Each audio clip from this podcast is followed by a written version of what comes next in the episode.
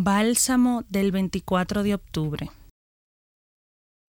Hoy el Evangelio de Lucas, en el capítulo 13, versículos del 10 al 17, me mueve a contemplar los gestos de amor de Dios para con sus criaturas, gestos que planifican y humanizan la ley para dignificar la vida humana.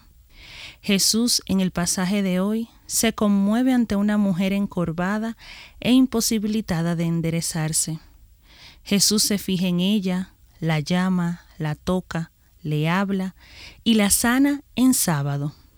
Las enfermedades para los judíos del siglo I, más que una patología física, era algo mayor, era una maldición, un desprecio de Dios y por eso los enfermos, a quienes no se podía tocar, eran considerados los últimos de aquella sociedad junto a los niños y las mujeres. La predicación de Jesús es por eso trascendental y liberadora. Él comienza a reavivar la fe de los enfermos. No aportaba solo una mejora física.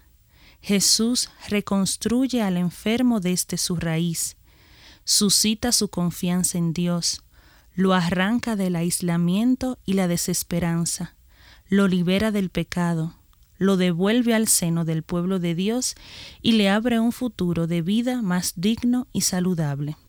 En mi oración de hoy, como hablo con un amigo, me acerco a Jesús para pedirle la gracia de que sus manos en mí me muevan internamente a enderezar mi espalda, abrirme a la vida y alzar la mirada a su bondad. En esta reflexión los acompañó Aura Camilo, religiosa del apostolado, colaboradora del Centro Pastoral San Francisco Javier de la Pontificia Universidad Javeriana.